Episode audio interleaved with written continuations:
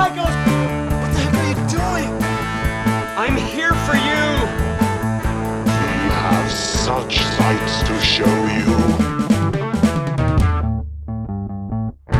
Herzlich willkommen bei Filme zum Dessert und Let's Talk About Spandex. Hallo, wieder ähm, im, im Double Feature. Genau. Mit mir Christian und mit dir Basti. Sebastian, ich auch am Ich habe festgestellt, wir stellen uns überhaupt nicht mehr richtig vor. Machen sind wir gar nicht mehr, noch, wir sind oh, richtig hallo. schlappig geworden. Hallo, Ja. was geht?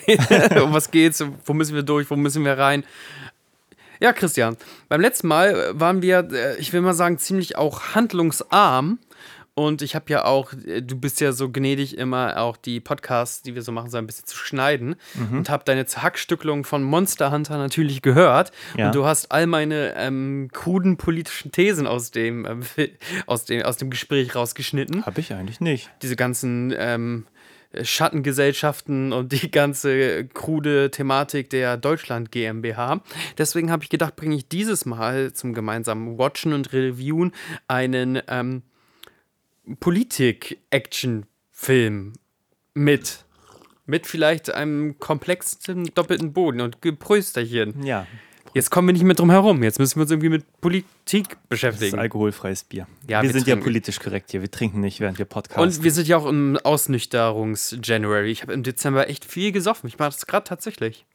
ich habe gelesen, dass äh, jetzt auch dank Corona Mhm. alkoholfreies Bier total angesagt ist. Die Brauereien verkaufen, ich glaube, so viel mehr davon. Ich weiß die Zahlen jetzt nicht. Ich, ich wünschte, ich würde sie kennen. Es ist hip to be square und ne, dann auch noch ein bisschen weniger Fleisch essen und so. Ich gehe da richtig auf die richtige Seite. Wobei wir auch schon wieder eine Brücke geschlagen hätten zu unserem ähm, dieswöchigen. Ich hätte schon fast dieswöchigen gesagt. Wir releasen ja nicht wöchentlich. Gerade geht's aber mit unserem Output. Ja, wir ähm, sind recht flott dabei. Zu unserem Film der Woche. Müsste noch was ergänzen zu letzter Woche. Ja, Wir haben da, bitte. ich habe mir den Podcast dann nochmal angehört, äh, den, den Quatsch, den wir hier immer aufnehmen. Warum tust Und wir das? haben ja über einen Paul W. Anderson-Film gesprochen. Ja. Also Punkt 1, äh, ich habe mich ähm, überhaupt nicht gut genug vorbereitet, um über seinen Du Schaffen warst zu für sprechen. Monster Hunter nicht bereit. Ja, ich habe den Film geguckt, dachte, ja, Paul W. Anderson mag ich. Und als du mich dann fragtest, ja, was, was macht ihn denn aus, war ich so, oh, ich hätte mir vorher nochmal seine Oh. Vita angucken müssen und habe fast einen seiner spannendsten Filme nämlich vergessen überhaupt zu erwähnen. Das ist nämlich Soldier mit Kurt Russell, den ich eigentlich ganz cool finde. Ach, den hat der gemacht. Den hat er gemacht, ja. Der hat hier in Deutschland noch einen richtig dummen Titel. Irgendwas Soldier. Egal, Soldier. Ähm, Ich weiß auf jeden Fall, welchen, wel- welchen du meinst. genau, das war das eine. Das andere, ich glaube, wir haben mehrfach äh, Tony Jaa mit The Raid äh, sortiert, dabei Ja. war es Ong Bak. Ong Bak. Ja. Natürlich, das ist immer so der Ich, ich wurde darauf hingewiesen. Ja, das ist natürlich derbe unangenehm, aber wir haben einfach die Verknüpfung falsch gehabt. Das kann mal passieren, falsches Verzeichnis.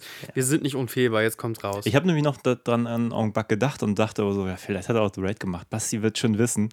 Ja, ja, schmeiß mich gar nicht. Nee, es ist, äh, nee, es ist komplett falsch. Es ist komplett falsch. Richtig. Haben wir komplett Quatsch Ja. erzählt. Ich wüsste jetzt aber auch gar nicht, wer das in The Raid war. Ich habe gar keine Ahnung. Ja, scheiße, jetzt würde ich ein bisschen nachdenken, wird der Name wahrscheinlich auch einfallen, weil der wurde tatsächlich, also es ist, bleibt trotzdem wahr, dass er und das ganze Team auch von Hollywood jetzt äh, auch annektiert und geraubbeutet wurden, weil es ja natürlich ganz cool ist, wenn da Leute Genau. in Malaysia irgendwelche Sachen können. Ähm, ja, also geile Kampfkunst war es in beiden Filmen. Deswegen. Es bleibt, also die Aussage bleibt ja gleich, ne? Das ist ja, das ist ja einfach nur ein Lückentext. Ja. Nehme Action Import A, setze ihn in Hollywood Mainstream B, äh, hoffe auf den Hype. Und Punkt 3, was ich noch erzählen wollte, da bist du mir nämlich letztes Mal mit irgendeiner Frage zwischengegrätscht, dass ich dann einfach den Anschluss verloren habe. Ich habe mir nämlich, ich wollte mich erzählen, ich bin endlich mal wieder in die Videothek gegangen, weil ich Ja. mir diesen Film ursprünglich als Stream leihen wollte und Amazon Prime für diesen James Wan-Film 14 Euro aufgerufen hat. Sheesh. Das ist doch echt viel Als Geld. Leihgebühr, für nein. einen Stream. Ja, es gab, ich- vielleicht gab es ihn nur zu kaufen Ah. und gar nicht zu leihen, aber Ah. ich habe gedacht, dann gehe ich doch mal endlich mal wieder in die Videothek und zahle für zwei Filme 3,50 Euro. Und deswegen hatte ich damals noch Monster Hunter ausgeliehen, weswegen wir den dann geguckt haben. Aus Verzweiflung mitgenommen. genau, schön. eigentlich nur, weil es günstiger war als ein Film digital zu streamen legal. Anyway, den haben wir jetzt auf einer gekauften Blu-ray gesehen. Du hast ihn dir gekauft, einfach so, obwohl Ich du ihn nicht gekauft. kanntest. Genau. Das ist ja schön. Nie gesehen, ähm, fand den aber immer interessant, seitdem ich von dem gelesen habe. Ähm, der ist relativ neu. Gab nur einen ganz limitierten Release und nie dazu gekommen. Also er liegt schon bei mir ein bisschen länger. The Hunt. The von Hunt. Blumhaus. Genau, von, Herrn Zobel als welchem Jahr? Regisseur. 2020? 2019, aber dann 19. erst 2020 als Release geplant gewesen. Dann hat sich das noch ein bisschen delayed. Und ähm, jetzt haben wir den im Anfang 22 geguckt. Ja. Der hat ein tragisches Release, ähm, eine Release-Geschichte. Ähm, eigentlich 2019 war es geplant, den zu releasen, den sogar ein bisschen wider zu releasen. Dann kam es, kam es aber zu dem El Paso Amoklauf in den USA. Oh. Dann war es nicht passend in dieser aufgehitzten politischen Stimmung, ähm, einen Film mit der Thematik zu releasen, haben es ein bisschen delayed und dann kam Sharoni. Und das hat die Sache dann nochmal ein bisschen komplizierter Musst du gemacht. mich, mich mal kurz aufklären. Der El Paso Amoklauf, was, also, wel, welcher genau war das? Worum Es gibt so da? viele Amokläufe, ne? Es gibt halt ein paar so, aber ich frage mich jetzt gerade, warum es ausgerechnet jetzt diesen Film so betrifft. Ähm, es gab ja eh einfach die aufgehitzte ähm, politische Stimmung und ich glaube, das war ein, wie nennt man das so schön, racial motivated Amoklauf. Ja, okay, der in Texas. In Texas, ja, ja, El Paso, Texas. Ja, okay. Liest du jetzt so deine zehn Lieblingsamokläufe irgendwie bei Yahoo? Nee, ich konnte gerade jetzt gar keinen, also manchmal hat man so Amokläufe, die sind ja so medial die- gegangen, dass man weiß, wer der Täter war, wo das stattfand und so. Und Klar, und es Opfer war auch ein starkes Amokjahr, ne, mit Hanau und Christchurch und so. Ähm, Amok, ja. Okay. das war natürlich ein bisschen zynisch gesagt, aber mein Ja. Geist muss jetzt auch irgendwie versuchen, mit dieser ganzen, mit dieser ganzen abstrusen Kacke irgendwie zurechtzukommen. okay. Ähm, ja, und dann wirst du halt mit einem Sharoni ähm, ähm, released und hast einfach auch nur dieses Fenster des Limited Releases, also eh nur in großen Städten und wahrscheinlich so ein bisschen Festivaltour und kannst dann, sagst ja, aber digital machen wir auch direkt Vertrieb.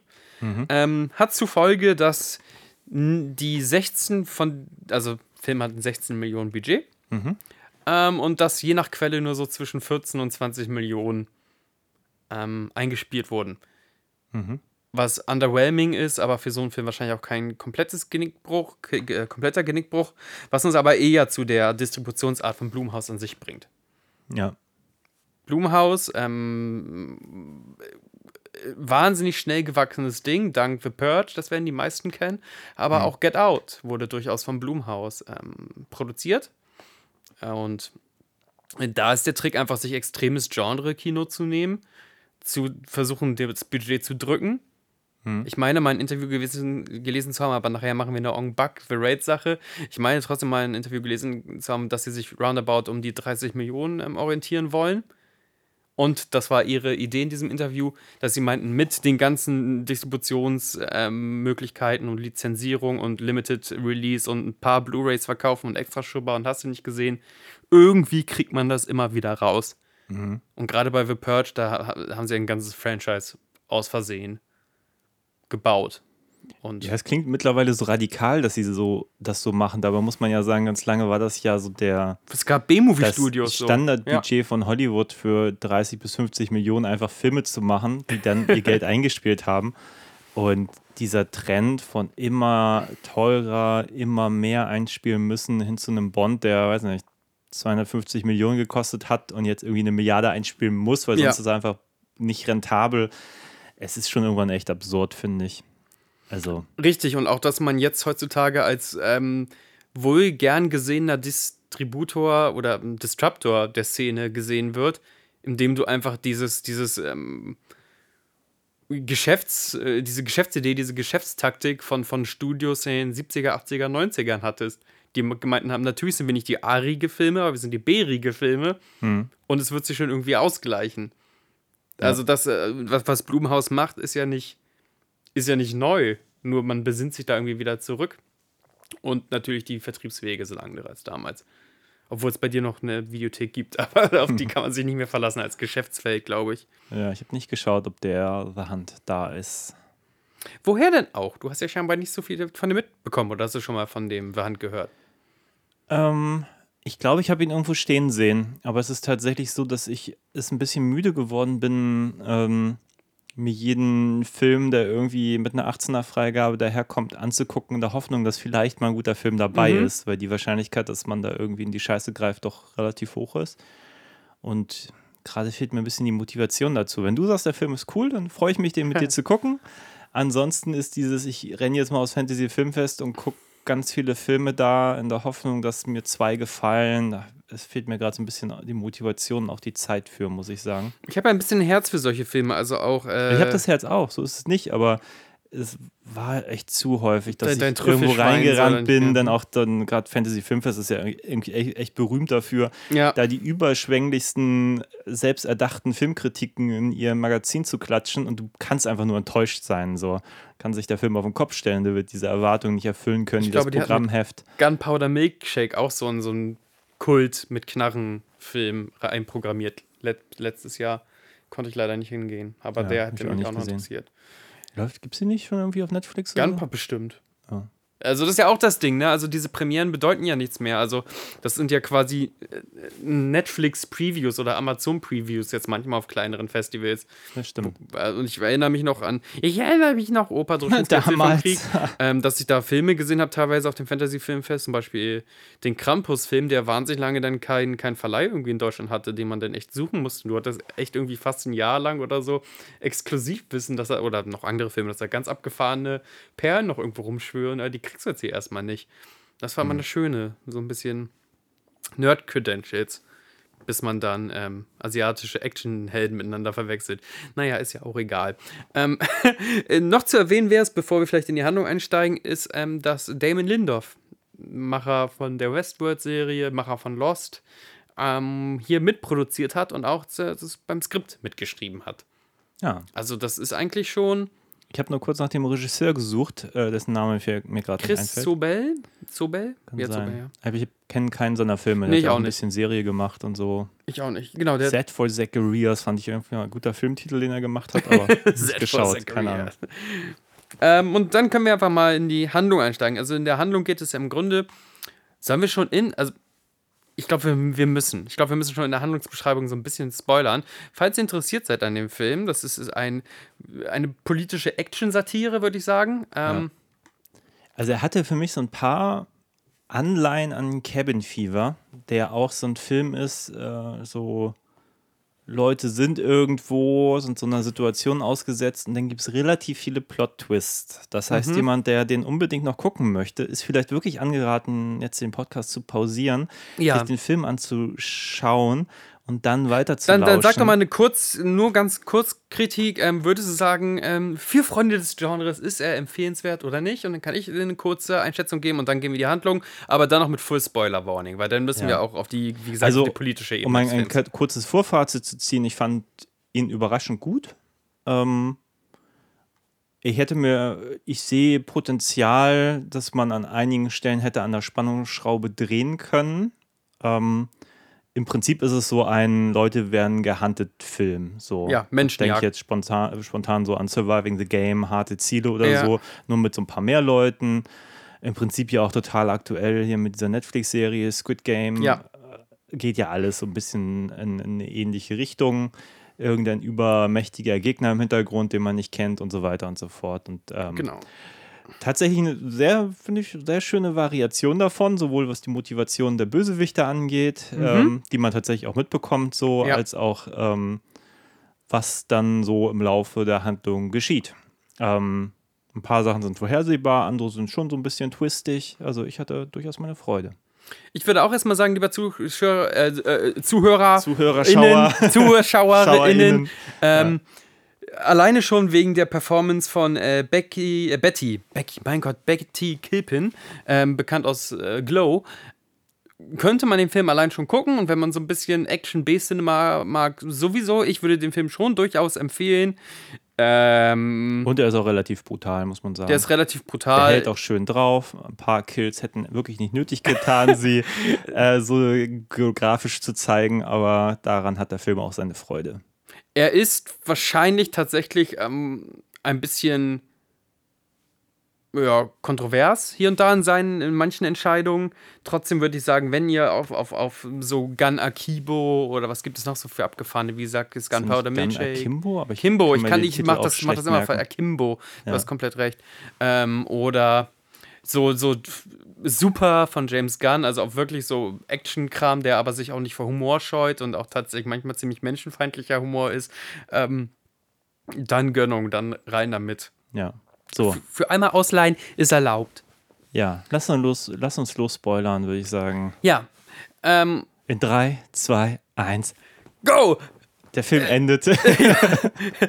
Äh, linke Menschen, linke wohlverdienende Menschen jagen äh, rechte, nicht so wohlverdienende Menschen. Das ist, glaube ich, die erstmal die, die grundlegende, sehr kontroverse Premise des Films. Also ein paar Leute, die durchaus der amerikanischen, äh, sagen wir mal, des rechten politischen Spektrums, auch ein bisschen des Verschwörertums angehören und auch ein bisschen lower class sind, werden nach nicht näher benannt ähm, Osteuropa verfrachtet von Leuten, die es leisten können, Leute nach Osteuropa zu verfrachten.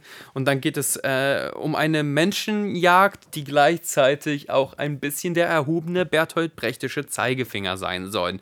Da haben wir ähm, eine Anlehnung an den alten Mom and Pop Shop, also ein, ein Kiosk, der noch familiengeführt ist. Und da laufen dauernd ähm, Klima, ähm, Klimawandel, ähm, Nachrichtenberichte, äh, als auch, dass eine Flüchtlingssituation quasi nachgespielt wird, sozusagen.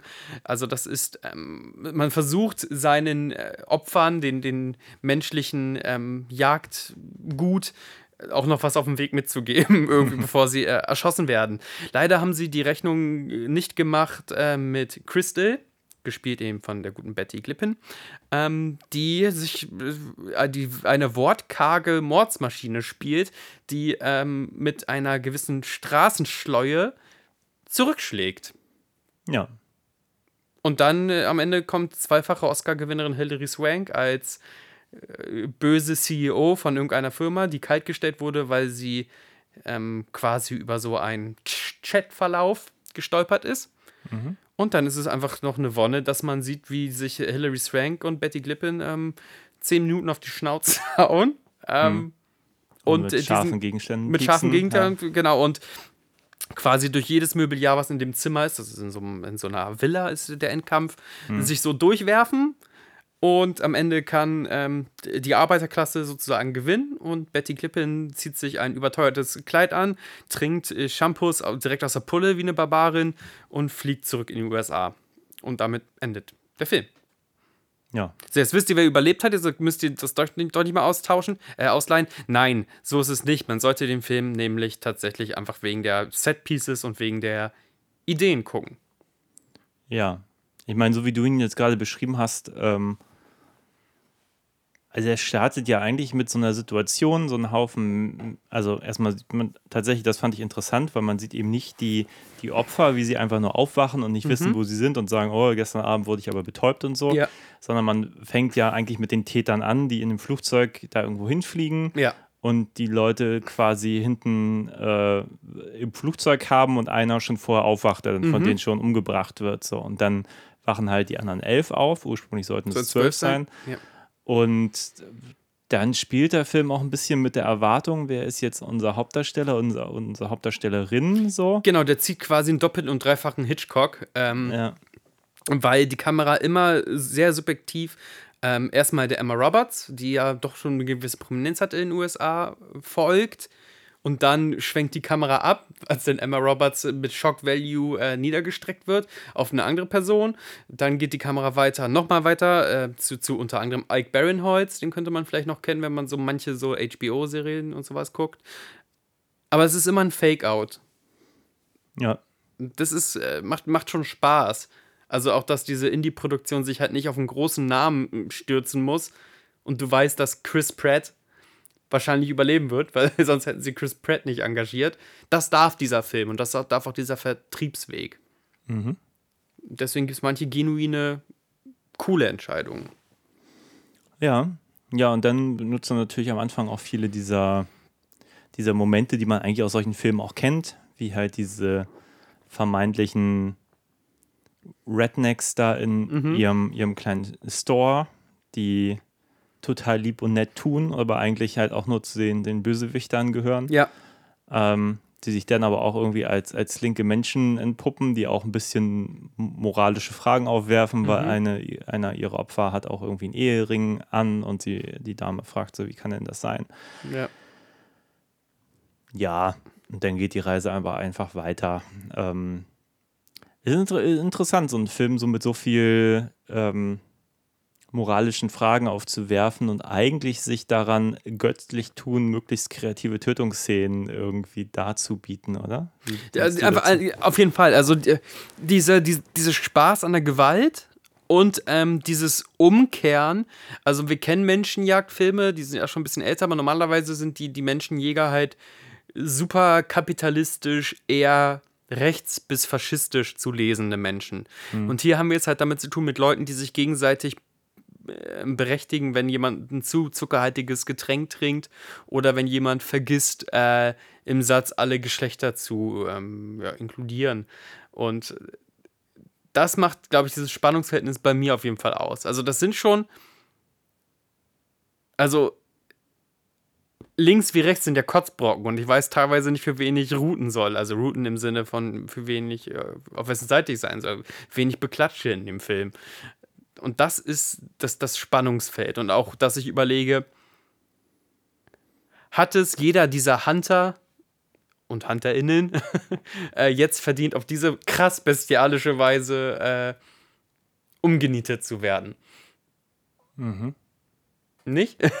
Hast du dir die moralische Frage gestellt? Ich mir nicht, aber ja, ich schon, ich dachte schon von wegen, könnte, also äh, gibt eine Szene, da wird einer Person, äh, Spoiler, eine Handgranate in den Schritt gepackt und ich dachte so, oh, der, der, der tut mir jetzt schon irgendwie leid. Und ich weiß, natürlich gehört er zu, zur Jägerbande, aber was, was, muss ich, was muss ich denn jetzt mit einer Handgranate in den Schritt quälen? Ja, ich meine, ich fand, was die Tötungsarten angeht, war der auch so, das habe ich eben schon kurz erwähnt, der war unnötig brutal. Also, ich verstehe, dass man das auch macht, damit das auch viele Leute gucken und gerade so Fantasy-Filmfest-Publikum, die lieben sowas. Ja. Ähm, ich glaube, der politischen Agenda ist das nicht unbedingt so zuträglich, aber sei es drum, ähm, es macht irgendwie Spaß. Also man darf es halt auch nicht besonders ernst nehmen.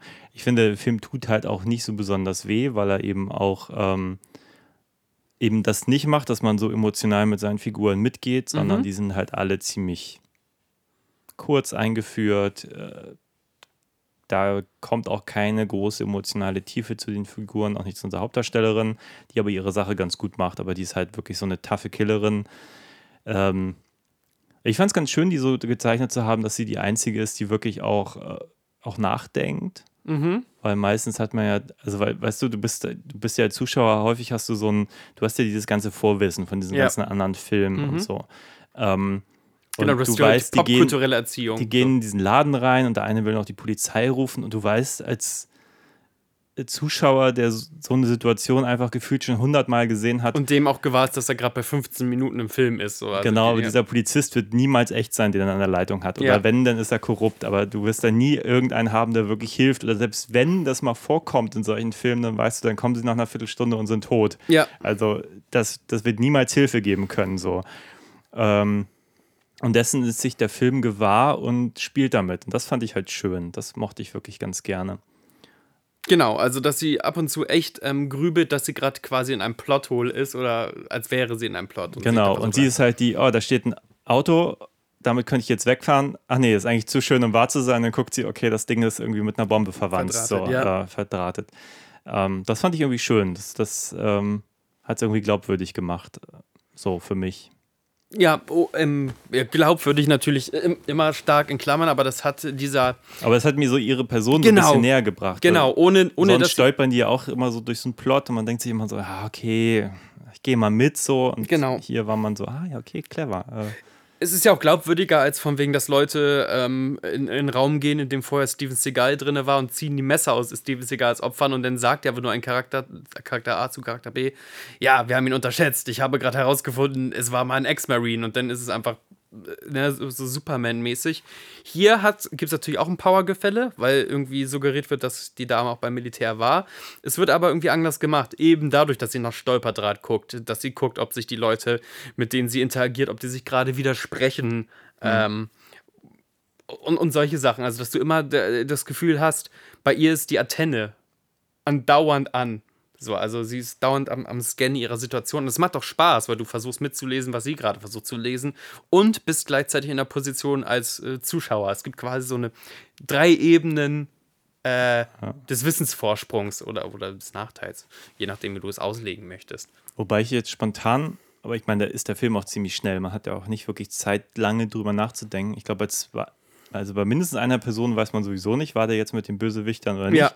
Hat sie ihn jetzt grundlos umgebracht. Bei dem zweiten, bei dem, der sich für einen Flüchtling ausgegeben hat, war der jetzt eigentlich einer der Bösen? Ich Der war einer der. Bösen. Der war wirklich einer, okay. Ja. Wäre aber auch natürlich krass, wenn sie. da war ich mir nicht ganz sicher. Ja, also, ja, ich, na klar, das konntest du auch bis zum Ende ja nicht so richtig. Also es gab ja dafür diese, diesen Nachklapp, wo Mhm. man noch einmal die Motivation der Bösen, in Anführungszeichen, na doch der Bösen. Stimmt, er sagte böse. das, genau. Okay, Genau. Da, da kam das. Ja, Da ja. kann man das erst nachvollziehen, so von wegen. Aber dann, hat man, Gott sei Dank, Gott sei Aber Dank hätte haben ich jetzt auch cool gefunden, wenn der gar nicht. wenn sie einfach ähm, einen Refugee in die Luft sprengen. so, Nee, das hätte ja, ich, ich dachte Ja, hätte ursprünglich in dem Moment, das wäre vielleicht auch einer der Geflüchteten, der sich Ja. aber als Refugee ausgegeben hat. Ähm, aber nee, es war ein Ähm, Böser, okay. Der Film hat übrigens in seiner Grund, äh, also es wäre plump zu sagen von wegen ähm, Rechte jagen Linke, so oder andersrum, Linke jagen Rechte, hat übrigens einen Tweet von dem Ex-Präsidenten Trump provoziert. Der hat wirklich Okay. gesagt, dass die Hollywood-Elite inzwischen Filme macht, in in denen man arm- arme, arbeitende Bürger äh, jagt. Gut, ob Trump den jetzt gesehen hat, beziehungsweise ob er den Film ansatzweise verstanden hat, dass er mal so daher, dahin ge Der Film wurde auch leider reviewbombt und die Trailer auch downgevotet von eben einem Publikum, die meinten, ey, es kann nicht sein, dass die Liberals jetzt schon Gewaltfantasien haben, wie es ist, uns arme, den, den kleinen Mann oder die kleine Frau zu erschießen. Äh, Darum geht's ja nicht. Irgendwie. Und der Film macht bezieht sich auch ganz klar darum, dass auch wenn das sozusagen, der- das ist ein doofer Begriff, den ich nicht mag, aber mir fällt kein besserer ein, wenn es vermeintliche GutbürgerInnen sind, die äh, zur Waffe greifen, dass das ja dann doch schon irgendwie egoistische Pricks sind, auch wenn die vielleicht politisch mir näher stehen, als manche der Leute, die da auf dem Feld erschossen werden. Also es hat am Ende denn ja auch gar nicht so doll viel politische Agenda, oder doch, oder nicht? Nee, ich finde, das relativiert der Film auch so ein bisschen. Am Ende wird es ja eh eher eine persönliche Genau. Fehde und auch der. Und vielleicht hat sie sich sogar geirrt, unsere, Ja. unsere Bösewichterin. Äh, Bösewichterin? Ist, äh, bestimmt, das ist eine böse Wichtin. Bösewichtin. Ah ja, okay. Aber du kannst eine Erde reinbauen. Nee, besser nicht. Nein. Whatever. Ja. Äh, ja, ich, ich, hm, ich, wie gesagt, ich mag irgendwie die, den quatschigen Ansatz dieser Agenda, das einfach so versuchen, ein bisschen aufzuziehen. Ich Mhm. meine, klar, der hat so am Anfang so ein paar, paar Dialoge, auch mit diesem Ehepaar da in diesem Kiosk. Ja. Ähm, die fand ich auch lustig und dann habe ich aber den Eindruck, das verliert der Film auch so ein bisschen. Das ist irgendwann dann nur noch so ein, so ein Aufhänger Mhm. und dann erinnert man sich nochmal an diesen Chatverlauf am Anfang, mit dem der Film einsteigt. Und ja, ich, ich glaube, der Film wäre ehrlich gesagt auch mit einer anderen Prämisse sehr, sehr ähnlich geworden. Ähm, Das ist ein kleiner, cleverer Haken, wo man coole Dialoge drauf schreiben kann, aber äh, er funktioniert auch als klassischer Manhunt-Film. ja, oder Woman Hunt. Oder in diesem Woman Hunt Film. in dem Fall, genau. Uiuiuiui. Wir, wir, wir gendern uns in die Sackgasse. Ähm, und er hat ja trotzdem, also das, das äh, Genre des Manhunt oder des Woman Hunt, des Human Hunt, ist ja an sich schon immer ein zynisches, zynisches Genre. Weil es am besten mit dieser Humor gepaart gehört. Es ist ja auch zynisch, Menschen wie Trophäen zu sammeln Ja, und sich zu freuen. Hier kommt halt auch noch dazu, dass äh, manche der, der Opfer eine sehr hohe Meinung auch von sich haben. Also einer meint, das fand ich irgendwie mit die stärkste Szene, eine Person meint, Spoiler, Spoiler, Spoiler, äh, ich habe einen Podcast, ich weiß, was hier läuft. Und solche Sätze liebe ich ja. Also gerade für uns als unerfolgreiches Podcast-Duo ist das natürlich großartig, wenn jemand behauptet, er, er weiß, wie, äh, wie der Hase läuft, weil er aber klar, einen das Podcast hat. ist natürlich ein bisschen ja auch der Plot, ne? Also Mhm. es ist ja noch nicht mal so, dass da wirklich die also ursprünglich dachte ich, die hätten da jetzt einflussreiche Leute aus, Mhm. aus, aus was nicht, äh, schädlichen Industrien. Aber letztlich ist ja nur die Agenda, dass diese, dieser Chatverlauf, um den es ursprünglich geht, ähm, veröffentlicht wurde und die Leute wirklich dachten, also die ganzen Querdenker, diese Querulanten im Internet, Mhm. behauptet haben, diesen Menschen, äh, diese Menschenjagd gäbe es wirklich. Und daraufhin die Chefin äh, gefeuert wird und diesen Menschen, diese Menschenjagd wirklich macht. Es ist eine sozusagen. self-fulfilling prophecy. Und Wenn ihr jetzt Genau. Kopf, äh, äh, Fragezeichen im Kopf habt, ich werde es nochmal versuchen, ganz kurz in einen Satz einzustampfen. Es gab einen Datenleak bei einer Gruppe von einflussreichen ähm, reichen Eliten, linksgrün Elitenmenschen, die sich ein bisschen abfällig über das arbeitende Volk lustig gemacht haben. Und dann kommt auch halt, wie gesagt, auch eine, eine Referenz zu, zu auf die Jagd gehen und ein paar deplorable people ähm, äh, zu vernichten. Und dann kam im Internet, hat sich das so verselbstständigt und, und äh, Menschen, die für so eine Art von Signalen empfänglich sind, haben das wirklich für bare Münze genommen, haben aber dafür gesorgt, dass jeder mit ihrem viralen Echo, dass einige von dieser Gruppe aus diesem Chat zurücktreten mussten tatsächlich, also ihren Hut nehmen wollten. Dadurch wurde das dann irgendwie, obwohl es im unpersönlichen Internet ausgetragen wurde, was Persönliches für unsere Hauptschurkin zumindest, gespielt von Hilary Swank Ja. die dann quasi durch, durch Reddit, Twitter und Co. gegangen ist und wie gesagt auch durch Ich habe einen Podcast und sich da einfach nur manche der sehr lauten, stumpfen Meinungsmacher rausgepickt hat. Genau, und das sind die, die da landen und Genau. umgebracht werden. Oh, Ja, also wie gesagt, das macht ja auch schon deutlich weniger politisch, als wenn es Ja, jetzt ja, ja. wirklich, ich sag mal, der Ölmogul oder der äh, VW-Chef oder sonst was wären so. Ja, oder wirklich von wegen, ich bin der Chef vom, von Ku Klux Klan West Kentucky oder sowas. Also die Genau. können ja alle stumpf und doof und nicht mit mir politisch auf einer Linie sein, aber sie wurden ja tatsächlich durch ihr Internet-Rambotum denn eher ausgesucht. Genau. als wirklich da Einfluss zu haben. Vielleicht. Wie gesagt, ich weiß nicht. Doch, ich weiß ja, wie der Hase läuft. Ich habe einen unerfolgreichen Podcast. Ähm, Tja, Betty Glippin ähm, wird, nachdem einige Fake-Outs als Hauptdarsteller ähm, ja, introduced werden, stellt sie sich als wahrer Lead des Films heraus. ja. Super, also du hast ja schon gesagt, man sieht, dass bei ihr was arbeitet, aber auch als Actionstar eine super körperliche, starke Performance. Also die, die macht uns so dermaßen platt. Ich dachte wirklich, ich musste zwischendurch nachgucken, die Frau muss mindestens 1,80 groß sein oder so ist sie nicht, die ist knapp 1,70 groß, aber die hat so eine unfassbare Physis auch. Ähm, sie Ja. ist kein mädchenhafter Actionstar. Sie ist halt schon, und das meine ich nicht irgendwie im blöden Sinne, sie ist halt echt ein Action, Actionstar. Ja, irgendwann hat sie, glaube ich, ich glaube, wenn sie das Kleid am Ende anhat, da Mhm. denkt man echt so, okay, breites Kreuz, echt viele Muskeln, also Ja. die äh, betritt schon häufiger die Muckibude, würde ich mal sagen. Die ist äh, super krass durchtrainiert und auch ähm, die Bewegungen und so, die sie macht. Also ich, ich nehme mir das einfach ab, dass sie mich kaputt treten könnte. Und sie, sie, ihre Gewalt ist auch irgendwie nicht grazil. Ihre Gewalt ist rough. Also wenn sie Leute durch die Gegend schmeißt, dann ist das kein Avengers-mäßiger Twist and Turn, so Black Widow-mäßig, so von wegen, wir benutzen das Gewicht unseres Gegners gegen ihn selber, sondern sie nimmt die Person und, und schmeißt sie halt durch die Gegend und, und, und, und wirkt sie und tritt unelegant und nicht mit einem mit einer Catwoman gleichen Grazilität auf ihre Leute ein. Sie tritt. Also wenn sie tritt, dann tritt sie. So, Die sieht auch manchmal ungelenk aus, aber dadurch kommt halt die Gewalt auch vielleicht so glaubhaft rüber. Ja. Ja, ja, am Ende habe ich schon echt gedacht oder auch gesagt, das ist jetzt, der Kampf ist so viel geiler, als dass das Mila Jovovich und Tony Jaa in, in Monster Hunter irgendwie darbieten. Ja.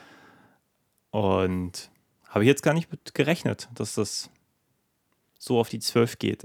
Also wirklich. Und ich hatte ja mal, äh, in der Uni hatte ich mal, ähm, einer unserer Filmkurse ging um- quasi um, um, um Kampf und Humor gleichzeitig. Und da ging es darum, da haben wir äh, Stummfilmszenen, wo es richtig zur Sache ging, analysiert. Und dann, dann gab es ähm, von einem Professor die These, die ich auch unterschreiben würde, dass du in einer guten Action-Szene, sowie in einer guten Comedy-Szene, alle Möglichkeiten, die dir der Raum bietet, nutzen musst. Es wäre ein schlechter Kampf, wenn die sich boxen und einmal über die Küchentheke rollen und dann ist der Kampf vorbei. Aber nein, hier machen sie wirklich alles kaputt. Es wird, glaube ich, kein Tisch nicht beschädigt, äh, fast jedes Glas mitgenommen, äh, jede Glastür mitgenommen. Alles wird einfach in diesen Tanz der Gewalt mit einbezogen. ja. Stark. Und dass Hilary Swank, wie gesagt, zweifache Oscar-Gewinnerin sich zu sowas noch irgendwie einlässt nach, äh, wie hieß das, wo sie den Boxer gespielt hat? Million Dollar Baby? Ähm, ja, ich glaube, das war der, ne? Ja. Million Dollar Baby. Ja, dachte gab noch so ein, zwei andere Boxfilme, deswegen war ich jetzt auch gerade. Ja, am- ich, ich hoffe am einfach mal, dass es Überlegen. der ist und wir kein äh, Ong ja, Bak bauen. Ja, die wird auch irgendwie ein Stunt-Double haben und so. Das, Ja, aber ähm, die, lässt sich ja trotzdem auch gleichzeitig irgendwie dafür engagieren und glaube ich schon mit einer gewissen Wonne muss ja trotzdem zumindest mal ein paar Nahaufnahmen mit einem Messer rumgefuchtelt haben. Ja, gut, aber ich meine, die Szene, da werden die auch ein paar Tage dran gedreht haben. Also ich finde das ja auch geil, wenn man es richtig macht. Ich musste jetzt gerade, wo du sagst, Stummfilmbeispiel, aber eigentlich muss ich da an Jackie Chan denken, der das ja auch mal so Ja. Gemacht hat, dass sie die Räume wirklich ausgenutzt Ja. haben und wenn da irgendwas stand, dann haben sie das kreativ Wenn da versucht, irgendwo den eine Leiter Kämpfer ist, dann wird die. Leiter benutzt, Genau, ja. da muss man auch versuchen, da irgendwie zwischen zu, zu jumpen, obwohl man dann auch, wie man in Outtakes sieht, da auch mal stecken bleibt Ja. und das richtig wehtun muss. und äh, ja, ma- mag ich auch sehr gerne so. Ist tatsächlich das, wo ich denke, da versagt der deutsche Film immer und immer wieder, weil ich dann auch sowas, wenn ich dann das mal miterlebt habe, dann proben die Leute irgendwie zu Hause oder in ihrer Freizeit Mhm. und dann kommen sie irgendwie ans Set und dann muss es irgendwie alles schnell gehen und du hast keine Vorbereitung und die Räume sind halt einfach, einfach Ich nur glaub, die Räume, die dann plötzlich da sind Ja, und diese, sich diese Mühe zu geben, zu sagen, okay, wir bauen jetzt vielleicht dieses Set sogar nach den äh, Ansprüchen, die wir haben an die Szene und so, das ist natürlich richtig geil. So. Und das merkt man hier halt auch voll. ja. Und 16 Millionen, das ist fast ein deutscher Filmbudget vielleicht. Also wann kommt, wann 16? kommt Nee, so viel haben wir Deutschen nicht. Man könnte aber, wir würden strecken, wenn wir ganz doll wollen und wünschen. Gut, dann kriegen wir bald eine halbe Hand. Mir doch egal. Aber ich sag mal, den ganzen Teil, ich meine, das Haus am Ende, das kann man sich beim deutschen Film vielleicht nicht leisten. Und, und die Stars alle eine Nummer kleiner, aber ich sag mal, bis zu dem Teil hätte man das hier auch umsetzen können. Wenn man denn gewollt hätte und gekonnt und so. Äh, ich habe das Gefühl gehabt, dass der ganze Cast durch die Bank weg aber auch eine diebische Freude hatte, zu spielen, was sie spielen. Also Glenn Howerton von ähm, Always Sunny in Philadelphia spielt noch mit. Ethan Supply, den kennt ihr vielleicht als dem super fetten Nazi aus American History X, spielt noch mit. Hilary Swank, wie gesagt, und auch alle anderen Leute sind äh, hauptsächlich so TV-Gesichter, muss man ehrlich gesagt zugeben. Aber ich habe immer das Gefühl, da war so eine gewisse Spiellust bei allen und Das keiner ist wirklich ich war abgefallen. allerdings am Anfang, war ich noch so ein bisschen, ein bisschen, wie sagt man, äh, skeptisch. Das, Mhm. zwar in dieser Flugzeugszene, da ist dieser, dieser Jüngere, ich weiß nur gerade nicht, welcher Das Schauspieler ist Glenn Howerton, der dann auch sagt, hast du schon mal Kaviar gegessen, meinst du den? Ja, der hat mich ein bisschen genervt, aber es gibt tatsächlich, und das ist nicht nur bei ihm, immer hat auch äh, Hilary Swank am Ende so, einen- so einen relativ langen Monolog und dazwischen ist nochmal einer mit, Mhm. mit dem, dem, dem Hasen und den, Ja. der Schildkröte. Und da hatte ich schon gedacht, ah, das sind so, wirklich so drei längere Dialoge, wo jemand so ein bisschen so einen auf Tarantino macht, so Ja, von den bisschen, Autoren. Und das hätte ich nicht so langgestreckt gebraucht, weil ich fand, es war nicht so clever, wie ein Tarantino das geschrieben hätte. Aber es ist okay, der Film macht Spaß. Ähm, man kann über die Momente hinwegsehen, aber es waren, glaube ich, genau diese drei, so schön über den Film verteilt, wo ich dachte, ja, ah, jetzt ein bisschen weniger geschwätzig, das ist jetzt nicht die Stärke des Films unbedingt, aber Ja, aber es ist ja trotzdem nicht so, dass die Leute performen. Also klar, ich bin dabei hier tendenziell, aber es ist ja trotzdem nicht, dass man nicht trotzdem merkt, dass da eine gewisse Spiellust bei den ganzen Charakteren ist. Also auch da, vielleicht auch dadurch, dass der schon B-Movie-mäßig ist, aber trotzdem dafür hochkarätig besetzt ist. ja. Also ich fand schon, ich hab den einen gerne zugeguckt, so irgendwie. Ähm, Ja, ja, nee, ich meine, der, der beschmeißt einen ja eigentlich auch mit Ideen so, ob die jetzt am Ende alle ausgespielt werden oder nicht, Ja. aber ich mochte das schon. Also auch dieses, na, ich meine, er haut ja auch so ein paar, paar Genres ein bisschen durcheinander, ne? So eigentlich so dieses klassische Menschenjagd-Ding Mhm. mit diesem, dieser Redneck-Nummer am Anfang hin zu, ja, später verliert der Film ja eigentlich fast dieses Hunter-mäßige. Es kippt ja ziemlich schnell, Mhm. dass die, die ge ge Gejagte eigentlich die Jägerin wird. Ja. Das passiert dann ja irgendwann echt so zack. Also, Der hat ja auch echt ein großes Tempo am Anfang, viele seiner ersten Opfer zu verlieren. Der ist nicht wie andere Menschenhunter-Filme, dass wir langsam die Gruppe dezimieren, bis sich herausstellt, okay, alles klar, diese Person ist unsere Rambo-Person, sondern da sind schon viele von den zwölf relativ schnell weg, ohne zu doll in die Handlung. äh, ich war auch ernsthaft überrascht, dass es relativ schnell auch an den Punkt gab, wo sie ähm, auch auf Menschen außerhalb gestoßen sind. Damit habe ich Mhm. jetzt nicht gerechnet. Mhm. Das ist da wirklich ähm, diese, was ist denn das für eine Polizei da gewesen, auf die sie da stoßen? Treffen halt auf eine osteuropäische Grenzpatrouille, was jetzt natürlich im Hintergrund mit der jetzigen Situation bei uns in der Welt natürlich doppelt bitter schmeckt, aber äh, Ja, und dann sind sie eigentlich in so einem, so einem Flüchtlingslager und Genau. wären da ganz offensichtlich auch äh, bis auf weiteres sicher, werden dann aber abgeholt von so einem vermeintlich amerikanischen Konsulatmenschen, Konsulatenmenschen, ja. von dem man weiß, okay, das ist keiner. Und das merkt aber unsere Hauptdarstellerin dann auch ziemlich schnell. Und dann geht es irgendwie weiter, aber man denkt sich, ja, okay, wenn ihr jetzt da einfach geblieben, dann wäre der Film jetzt auch irgendwie einfach zu Ende. So, Er hätte in der Konsequenz einen Full Stop hingelegt, ja. Das fand ich nämlich interessant, weil normalerweise hast du immer so diesen Moment, dass die dann sich auch alle als korrupt rausstellen und so. Und in diesem Fall ist es irgendwie nicht, also vielleicht, aber eigentlich nicht zwangsläufig, oder? Der Film lässt ja an sich auch sonst andere Leerstellen einfach zu. Also der versucht die nicht halbarschig zuzumachen, sondern die akzeptiert, wir können das gerade nicht wissen. Ja. Es gibt ein, das geht schon sehr in die Handlung äh, rein, es gibt einen Militärberater, der meint einfach von wegen, ich habe ihr einen Gefallen getan, weil sie irgendwie ein Druckmittel hat für mich oder und das wird gar nicht auserzählt, was denn vom, von was einem Druckmittel reden wir so. Man geht man lässt das einfach. Oder es wird auch einfach nur behauptet, dass unsere Hauptdarstellerin gedient hat. Aber dem Beweis bleibt sie uns theoretisch auch schuldig, außer dass sie halt schon ziemlich gut geweiht kann. Wir wissen nicht ganz genau, wie abgebrüht und wie unabgebrüht sie ist. Es wird behauptet, dass eventuell unsere Oberbösewichtin sich auch geirrt hat, was die Entführung mancher Personen angeht. Ähm, und wir wissen bis zum Ende auch nicht hundertprozentig, ob jeder der gejagten Personen auf der Seite war, äh, wie sie vorgeben zu sein. Hui, ein komplizierter Satz, aber ich hoffe, man versteht ihn einigermaßen. Der Film schert sich nicht, das uns zu erklären. Das bleibt jetzt uns überlassen. Ja. Ja, doch, aber eigentlich schon die meisten. Äh, Ich, ja, ja? Er sagt einmal ziemlich klar, es sind zwölf Leute. Irgendwann, wenn sie dann auch in das Haus geht, sieht ihr dann auch elf an der Wand, äh, weil Ja. der zwölfte, den haben sie ja schon da im Flugzeug ganz am Anfang gekillt. Ähm, ich habe jetzt natürlich nicht wirklich mitgezählt, wie, viele jetzt wirklich draufgegangen sind, ob das passt mit den elf oder zwölf. Aber ja, ich, also ich glaube nur bei diesem einen am Ende gab es diese Leerstelle. Mhm. Aber ich bin mir auch nicht sicher, ob sich das erklärt, wenn man auf die Bilder an, an der Wand achtet. Das Ah, hätten wir, hätten wir stoppen sollen, hätten wir nochmal schauen können. Verdammt. Ja, aber trotzdem erklärt uns nicht einmal eins. Also es ist nicht so, dass man sagt, ach übrigens, du hättest du mal.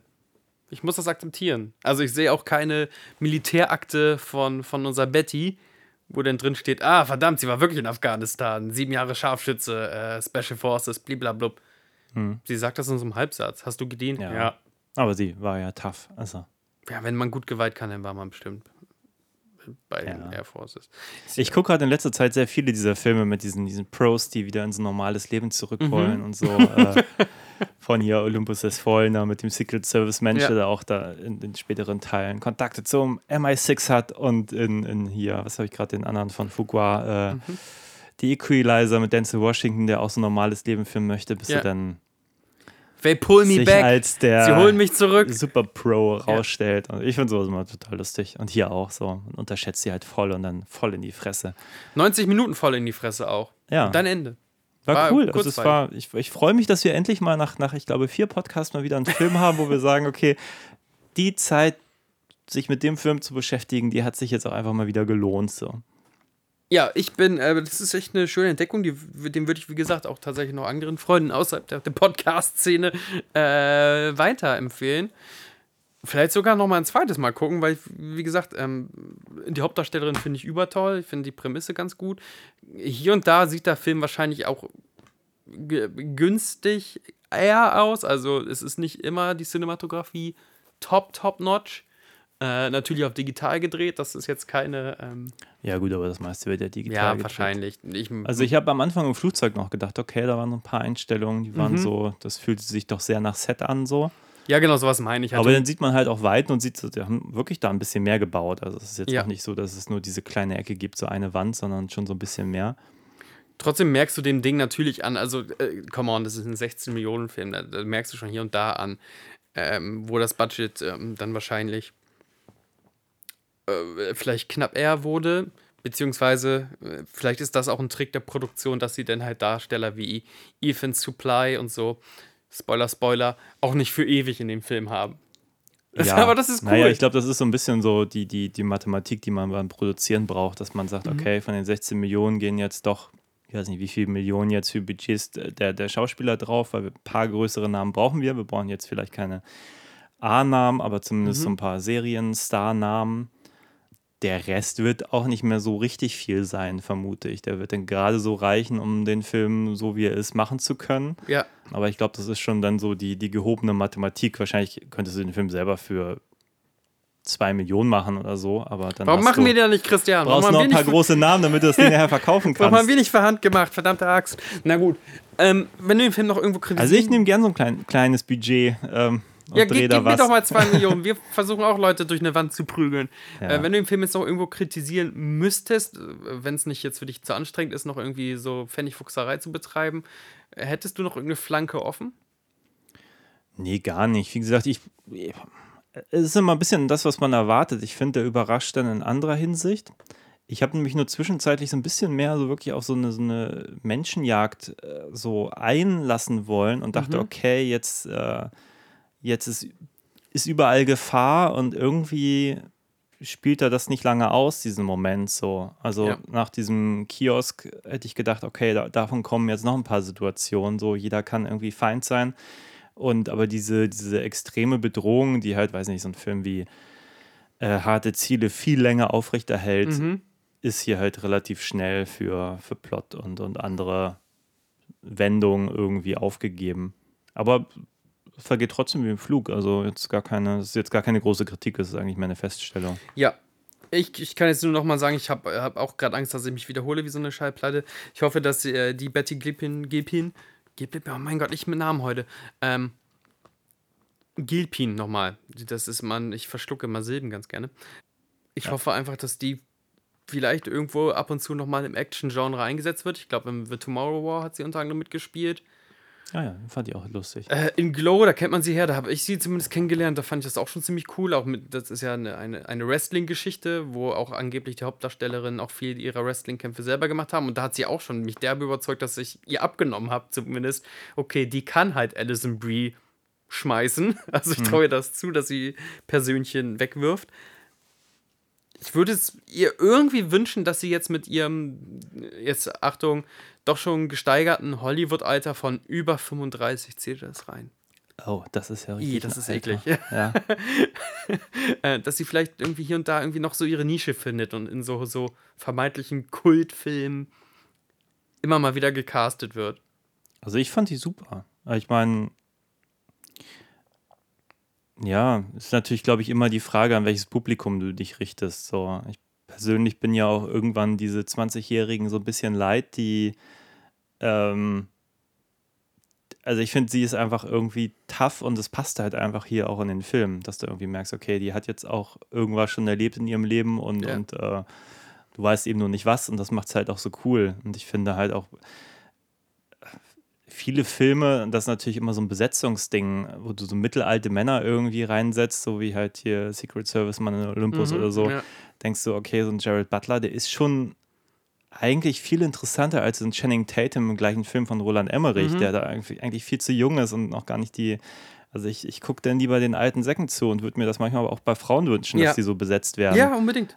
Das ist ja vielleicht denk- auch ein Metakommentar des Films, pardon, wenn ich unterbreche, Ja. dass wir am Anfang einer zierlichen, ganz klar Anfang 20-Jährigen folgen, Ja. Die das auch alles so lernen muss. Die muss lernen, wie man eine Waffe entsichert und sowas. Und das ist aber interessant, weil das wäre natürlich ein ganz anderer Film, weil die hat noch nie eine Waffe in der Hand gehabt und Ja. so und, und überlebt dann auch nicht lange. Und dann hast du ja mit ihr das, das komplette Gegenbeispiel danach. War, fand ich spannend. Also war, war auf jeden Fall.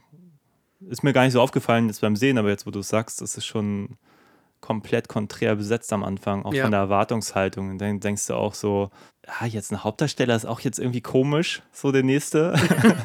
aber den werden sie auch relativ schnell los. Aber irgendwie denkst du, du kann, man kann auch nicht mit einer Frau als Hauptdarstellerin anfangen und dann zu einem Mann switchen. Das wäre auch so absolut nicht progressiv, oder? Null, das wäre so, so derbe die Rückwärtsrolle. So, Von wegen, jetzt ist die Blondine weg, jetzt tragen wir doch, da folgen wir doch dem klassisch gut gebauten Kerl mit zwei Maschinenpistolen gleichzeitig in der Hand. Der sah ja wirklich kurz aus wie so eine Actionfigur mit seinen Doppelmaschinengewehren und so.